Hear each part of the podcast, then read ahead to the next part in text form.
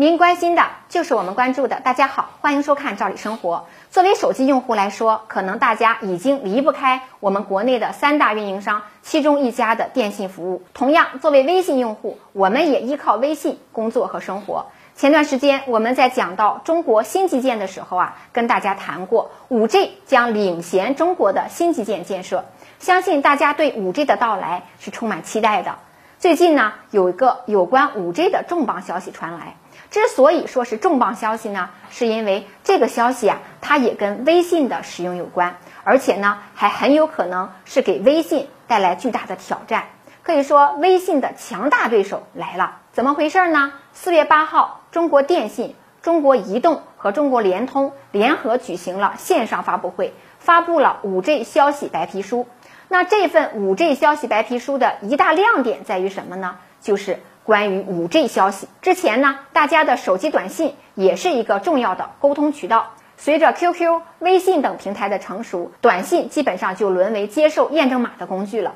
而 5G 时代，消息业务将进行全面的升级。那怎么升级呢？就是 5G 时代呀，将打破传统短信对每篇信息长度的限制，大家想编辑多少就编辑多少。这还不算。最重要的是，在内容方面也有很大的突破，不再局限于文字了，而是把文字、图片、音频甚至视频等信息有效的融合。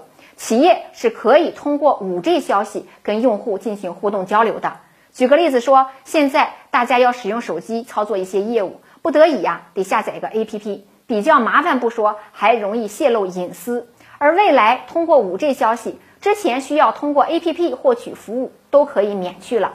非常的方便，由此呢，很多人就推测，5G 消息在普及之后呢，微信将面临巨大的挑战，甚至啊，还有可能微信也跟 QQ 一样，使用率会快速的下滑。看来 5G 消息将会成为微信最大的敌人了。除了便捷，收费当然也是很多用户关注的问题。未来 5G 怎样收费？还是按照以前按条收费吗？应该不会。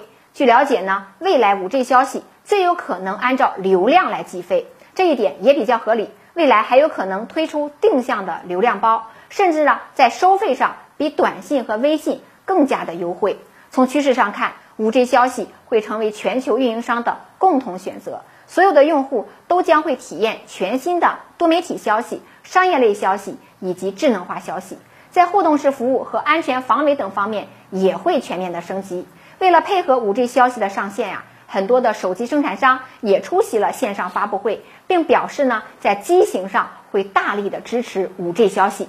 这么来看，微信是真遇到对手了，能不能接下这一招，我们可以拭目以待。不过在这里还有一个小问题要问问大家：如果 5G 真的像描述的那么便捷好用，您会不会放弃微信转用 5G 消息呢？欢迎您跟我们互动和讨论，我们明天见。Thank you.